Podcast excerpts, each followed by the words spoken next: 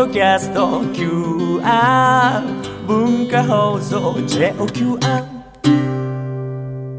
ここは東京浜松町。17歳のお二人が経営する喫茶店は本日も開店。暑い日が続きますね。こんな時には夜間で作った麦茶はいかがですか？グラスに溶ける氷の音も涼しくなりますよ。いらっしゃいませ。ようこそ、純喫茶アネモネ R へ。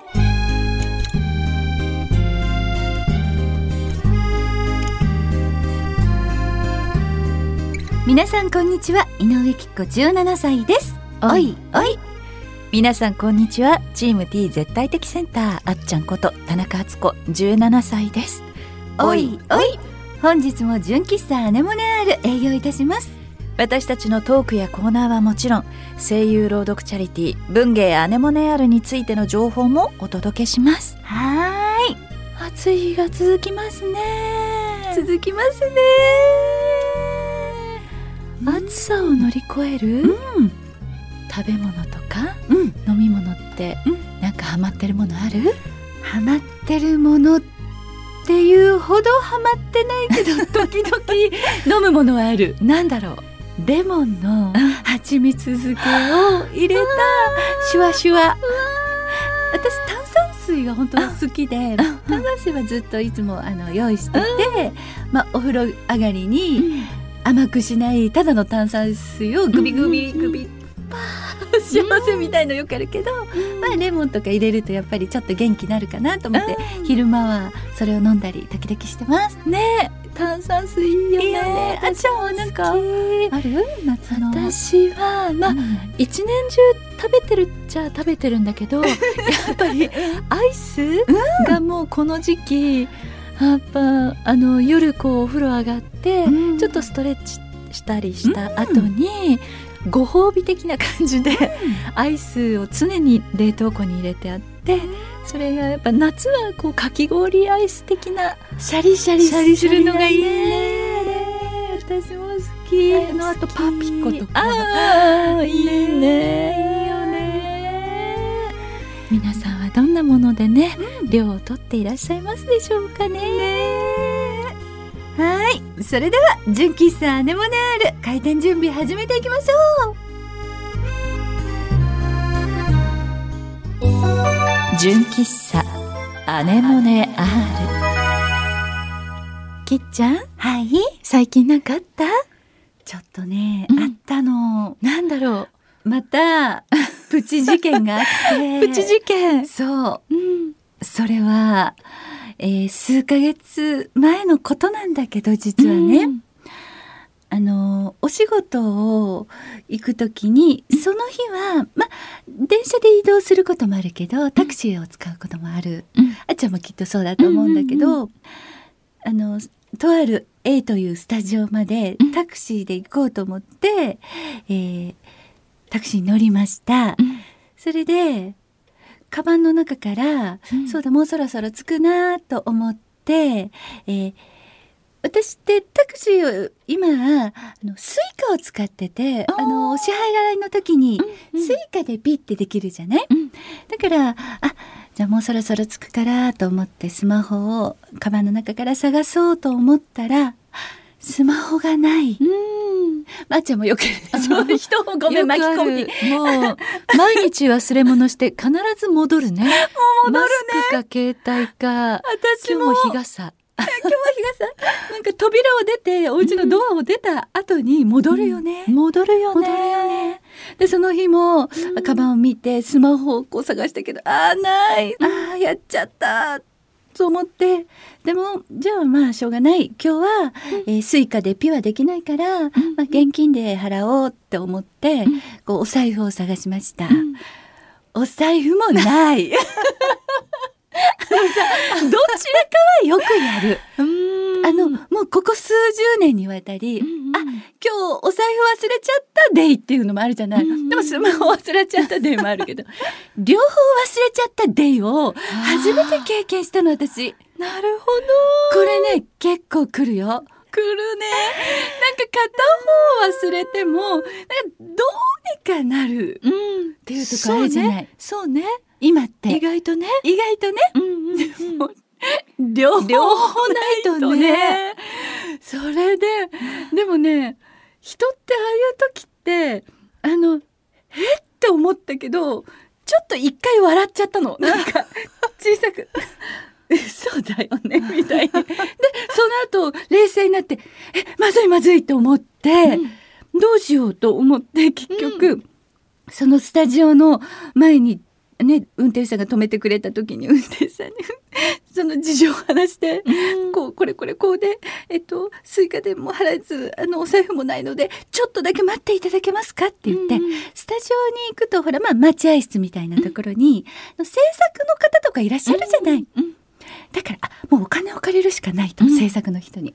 それでそこのスタジオはビルの5階なのまた。で エレベーターで行かなきゃいけないんだけどわーと思って。でも絶対に私戻ってきますからちょっとお待ちくださいってタクシーの方を待ってもらって、すあのエレベーター乗って5階空いて、のスタジオ前のあのお部屋に行きました。誰もいない。嘘 いつもここに制作の方いらっしゃるのにと思って。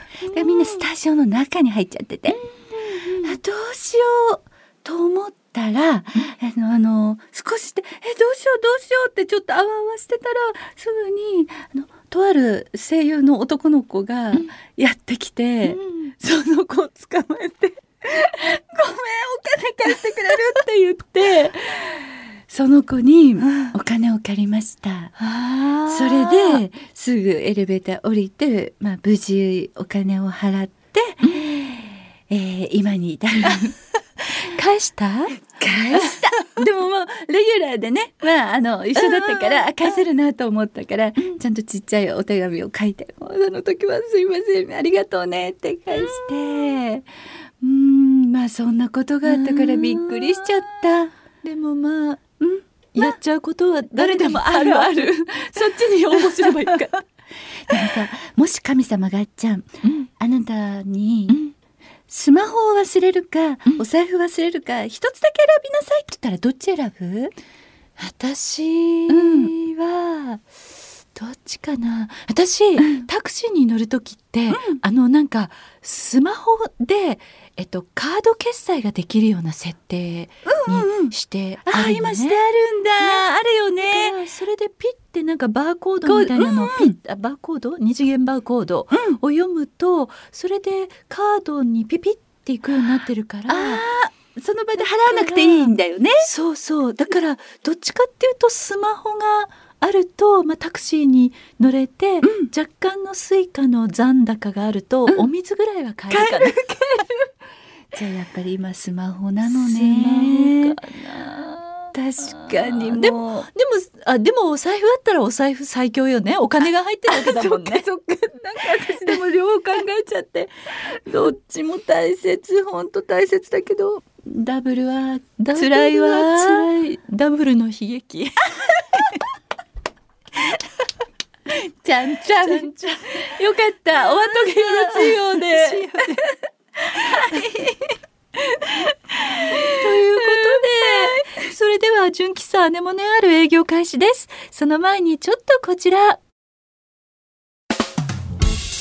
ここからは私たちの活動する朗読チャリティー文芸アネモネアールについてご紹介しちゃいますまずあっちゃんよろしくね声優朗読チャリティー文芸アネモネアールではチャリティー書籍文芸アネモネを朗読したオーディオブックや CD を販売。諸経費を除いた全額を東日本大震災の復興支援のために寄付しています。皆さんがこの活動に参加する方法をご紹介しましょう。きっちゃん一つ目を教えて。はい。配信サイトオーディオブック .jp にて朗読作品を1話税抜き500円で販売中です。オーディオブック .jp で検索するとあなたのスマホでも作品を楽しめちゃいます。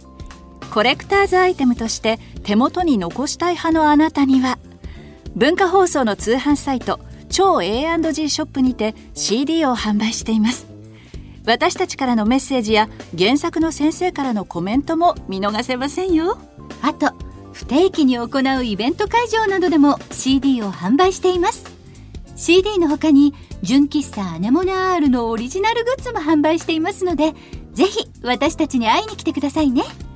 詳しい情報は文芸アネモネアールで検索してください。よろしくお願いします。純喫茶アネモネアール。純喫茶アネモネアールがおすすめする今日のメニューはこちら。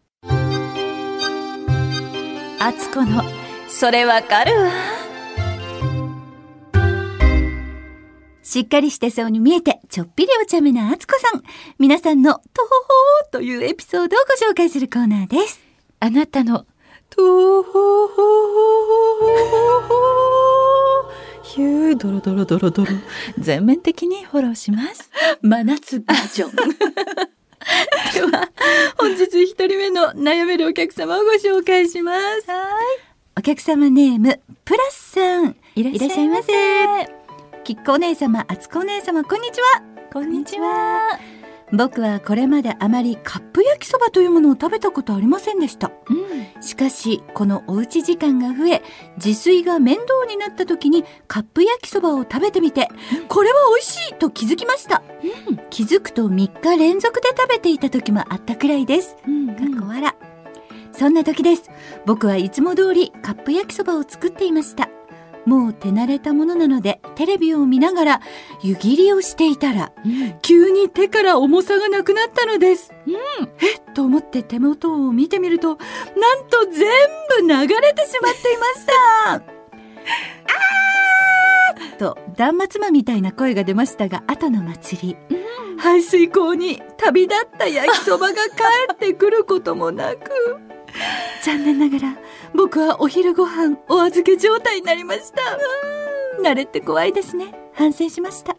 これからは湯切りもしっかり注意を払っていきたいと思います。このお昼ご飯を失った気持ち分かってもらえますか？プラスさんみんなやっちゃってるから大丈夫？とほほ？これやるよね。やったことあるでしょ？あのない。本私ご焼きそばに対する情熱強いかも。あ当に本当に？絶対に流さない。みたいな。もしか。したら一本も流さない的な。そうそうそうかもしれない。なんかあない。ごごめんね。ちゃんなんかないかも。当に？私は、あの焼きそばに対する情熱が別の方面で強くて、なんだろあのほらあと湯切りをしっかりしたいの。わかる。あのソースが薄まっちゃうのが嫌なの。わすっごいよくわかる。かるでしょ？すっごいよくわかる。それでこうさ湯切りをしっかりしたいがために、うん。ふっふっふっって振っててバンって全部流しに。湯切り湯切りのタイミングでバンって。バンって。それさあのお湯を捨てる時に流れるよりもだいぶパンチあるね。パンチあるでしょおかしい。ね。あそうなのね。うん。お湯切りたかったのね。もう一滴も残すまいと思って。でもね力よ。強く切ったらさ。ん。本当ねすごいわかるわよ、ね。だからプラスさんみんなやっちゃって、まあ井上さんはやっていないかもしれごない。けどめんね。割としっかりしてて。みんなやってると思うから大丈夫。はい。プラス様、安心していただけましたか？はい。では次の悩めるお客様です。はい。えー、っとこちらお客様ネームコーンフレークさんです。いらっしゃいます。おかんに。おかん思い出したおかんにっていうコーンフレークさん。ねそれコーンフレークやね。あそうだよ ね。はい。純喫茶アネモネアールの皆様こんにちは。こんにちは。この前ヒヤッとすることがありました。はい。私は通勤の際にいつも音楽を聴きながら歩いているのですが、その日いつも通り音楽を聴こうと Bluetooth イヤホンをつけようとしたらうん。ない!ケースに入っていませんでした、慌てて家に戻りたかったけど遅刻するからできずその日は一日そわそわしたまま仕事してました、あれ高かったのにな買ってからまだ半年も経ってないのにと悲しみながら家に帰るとなんと玄関に一つ落ちていました。もう嬉しい。けどもう片方はと一人突っ込みをしていると廊下にもう一つ。えー、まるでトトロのどんぐりのように落ちていました。かわい。い、えー自分的に高い買い物だったので本当にヒヤッとしました、あってよかった。少佐このヒヤッとする感じ分かっていただけますか？絶対0度お？どういうことですか？いやもう、よかったですよね、コーンフレークさんね。一、日ヒヤッとしてたかもしれないけど、帰ってきたらどんぐりのようにあったわけじゃないですか。そうだね。私出てきてませんから 本当に。切なそれも、私そのあのちょっとお下がり的にもらった Bluetooth イヤホンだったんですよ、でも私も自分では買えないって思うぐらい、絶対なくす自信があったから。だからまあいただいていただいてでもなくさないようにと思って、もう必ず必ず外したらケースに入れる、あつこ必ず外したらケースに入れるのよ、はい入れた。閉じる。で毎回やってたはずなのに、ある朝、開けてつけようと思ったらあらあら不思議。片方ないって思って。どこに旅立ったんだろう。でも絶対にこう入れて閉める。っていう風に指差し確認してたはずなのに、ないから、どこに旅立っていったのかが全く分からず、どこで落としたのかどこに行っちゃったのか全く分からないまま今に至る。それは辛いよね。だからヒヤッとしてまあ一日ちょっとゾワゾワしたかもしれないけど敦子は絶対0度だから、このとほほに比べたらコーンフレークさんは良かったぞっていうことかな。確かに。でも一個聞いていい、そのあつこは絶対0度だからの 意味がちょっとかんない。ごめんね。あごめんね。ヒヤッとするっていうのはほら0度よりもちょっとほらあの十何度とかでもヒヤッとするってあるわけじゃない？なるほど。0度っていうのはもう凍っちゃってるっていう。0度以下みたいな。ごめんね解説しないとわかんないコメントで。とんでもない。いやきっと聞いてる方はみんなね分かったんだと思います。うん本当ごめんなさい、面倒くさくてなるほどね。ね。うん絶対0度だったのねそういうことね。面白い。はい。分かっていただけましたか？コーンフレークさん、コーンフレーよかったです。そうですね。よかったですね。はい。では次の悩めるお客様です。はい。お客様ネーム滋賀県民さん。いらっしゃいませ。きっこお姉ちゃんあつこお姉ちゃんこんにちは。こんにちは大きい失敗ではないんですが、僕は日常のちょっとしたところでうっかりをしてしまうことがあります。はいはい。例えばこの前買ったスマホの保護フィルムを貼る際に気泡が入ってしまったりうん。牛乳パックを開けるときにビリビリになってしまったり、あるある。一番多いのはお店でご飯を食べるとき割り箸がうまく割れなかったりしますそれは失敗っていうより不器用なだけでしょうか、でも誰しも日常の小さい失敗ってたくさんあると思うんですよね、この気持ち分かってくれますか？うっかりっていうか、不器用っていうか、同類。あるよね。もうあるよね。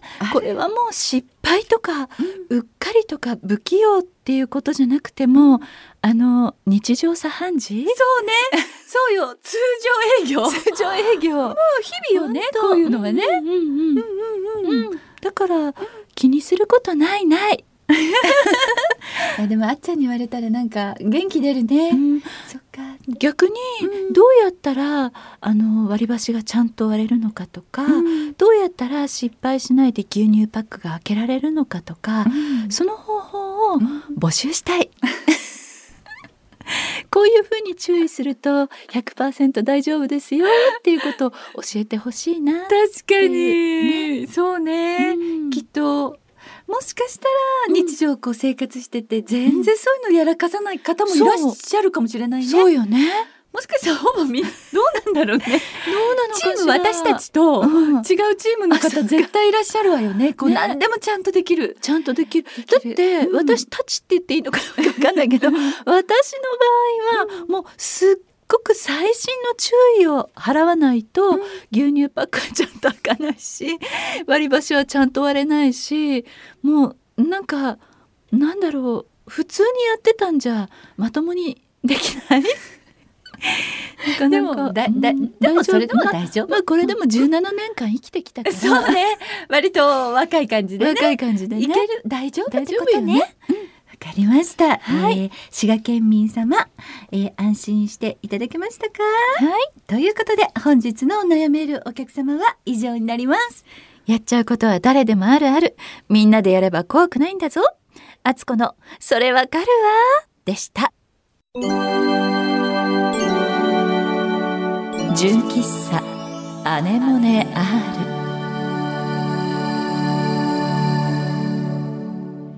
今日の純喫茶アネモネアールも閉店のお時間が近づいてきましたここで、アルバイト店員のクロちゃんにも登場してもらいましょう。はい、こんにちは。アルバイト店員の黒岩です。よろしくお願いします。お願いします今回もですね、普通とたくさんいただいております。ありがとうございます。紹介したいと思います。えーお客様ネームまるぴさんからです。いらっしゃいませナウなヤングの17歳のマスターさんたち。アルバイトの黒岩ちゃんお邪魔します。はいオリンピック盛り上がってますね。ここでも17のマジックナンバー光ってましたね。激闘のソフトボール連覇の金メダル。そのエース上野由岐子選手の背番号が17光ってました。そうだったのか。そうなのよ皆さんは何が印象に残っていますか？PS 二刀流の大谷翔平選手も背番号17で海の向こうで奇跡的な大活躍ですねということです。そんなミラクルナンバーだったのね。そうなのよ。私いつも見るたんびに、はい。キュンキュンしてるの、やったーと思って、そうでしかもちょっと私事なんですが、はい。あの17歳強 T シャツっていうのを 私あのちょうど作ってまして、はい。それって、えっと、背番号のようにちっちゃくなんだけど、背中に T シャツに17って入ってるのがあって、なんかそれとあ上野選手一緒大谷選手一緒ってよく思って 嬉しくなっちゃってるところですよまさに。うん。何かこうオリンピックでじゃあキコさんはそのところが印象に残って。特にね。特に。特に。特に。マツコさん何かありますか？私はまあお家にいる時間も長いからやっぱりうんうん。オリンピックこういろんな競技を応援したりしてて、で私野球があのプロ野球も好きで、はい。で見てるのでやっぱあの準決勝はい。のあの韓国戦はい。のあの試合が本当にしびれたなと思ってすごかったですね。見てました。そうてて、いろんなチームのまあオールスターゲームっていうのもあるけど、今回のあのオールジャパンはやっぱりいろんなチームの選手優秀な選手が集まっててその人たちが一つのチームで戦うっていうのも見られるし、でまたその活躍が本当にあの韓国戦は心からしびれた試合だったので。なんか確かにあの卓球もそうだけど、普段戦っている人同士が同じチームになるって、あの団体戦とかそうじゃない？ですね。ああいうのもなんかこう考えさせられるよね、うん。こうあの感動するよね。いいですよね。ね、仲間としてね、はい。いろいろでもね素晴らしいシーンがいっぱいあったね。いっぱいあった。オリンピック。はい。まるきさんは？あオリンピックなんかあった？あそうですね。自分はあれ何戦だったんだろう。あの男子バレーボールを見まして、そんなに詳しくないんですけど、もうとにかくこう球が速いっていうのは見ててもわかるし、すごいよね。すごくもうあんあの友達とこう電話しながら見てたんですけど、なんかあんなの取れる気がしないみたいな。わかる。いや取れるとかじゃないよみたいシュパンみたいなアタックあるよね。な。もう目にも止まらないやつみたいな。多分打ったのも分かんないよみたいな。私あのバレーの選手がアタックする前にこうジャンプしてアタックする前の背中の反りが好き。あれ美しいよね。人間ってなんであんなあのあんなにそれるそれ塗るの？って感動しちゃう。だって足を地面から離して反って腕振り上げてボール打つまで一瞬ですよね。そのタイミングが合わなかったらおでこにゴチンとか来ちゃうってことだよね。私たちそういうタイプだから、もうすごいことだよね。オリンピックでそれは見ないですよね。腕は振ってんのにおでこに当たるっていうみたいな。ちょっと見てみたい。ちょっと見てみたい気持ちもありますけどね。マルピさんありがとうございました。ねありがとうございましたで先ほどあのけっこさんからもあの T シャツのお話出ましたけれども、そんな T シャツのお話も来てましてあり。がとうございまはい、お客様ネーム大川幸太さんからです。はいきっこお姉ちゃん、あつこお姉ちゃん、こんにちは。こんにちは。お元気にしてますか？す元気です僕は8月3日配信分の配信を楽しく視聴することができて配信でお姉ちゃんたちのおしゃべりを楽しみながら今度自分も呪術廻戦を楽しんでみたいと思いました。ありがとうございます。それから先日とっても素敵な商品の紹介ページを楽しみながらきっこお姉ちゃんのコラボ T シャツを自分用のものと母へのプレゼント用にワンピースのものを購入することができてワクワクドキドキ T シャツが届く時が待ち遠しくなりましたということです。こちらの T シャツのことですよね。はい。17歳強 T シャツと言いまして、ちょっとあのワンピースタイプというか、あのロングロングうんタイプ。でちょっと、あのレディースっぽいあのシルエットのうんうんものえタイプ A っていうのと、あの誰でも男女兼用で着れる、うんうんあのストンとした感じのあのタイプ B っていうのとデザイン変えてタイプ A の方は私がもう全部こうあのデザイン一からい。ろいろ考えて何何回もこうやり直しとかして、はい。であんまりちゃんと説明できてないんだけどあれ「エターナル17」って書いてあって、はい。まあ、永遠17 っていうね、まあ、意味なんだけどそれでさくらんぼがあるんだけどさくらんぼの中に小さく「おいおい」って英語で入ってんの。書かれちゃうとあの17歳強のイメージあって。でタイプ B の方はあの、まあ、男性でも気軽に着れいつ普段でも着れるようにって感じの、はい。でかっこいいデザインになってるのでよかったらあの8月いっぱいあの募集なので、はいあのまだ間に合うのでよかったら私のあのホームページとかツイッターの方チェックしてくださったら、あのわかると思います。ありがとう。はい、大川幸太さんありがとうございました。ありがとうございます。はい、えー、続きましてお客様ネームジャスティスさんです。いらっしゃいませ。きっこ店長、あつこ店長、きみおさん、初中お見舞い申し上げ ます。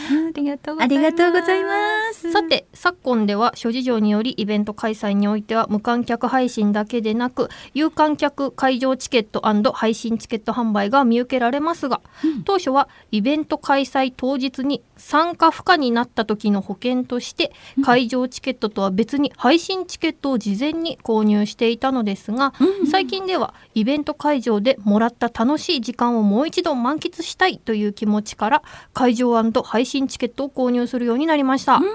チケット代を余計に費やすことになりますが一粒のイベントを2度美味しく楽しむことができるのでノープロブレムです。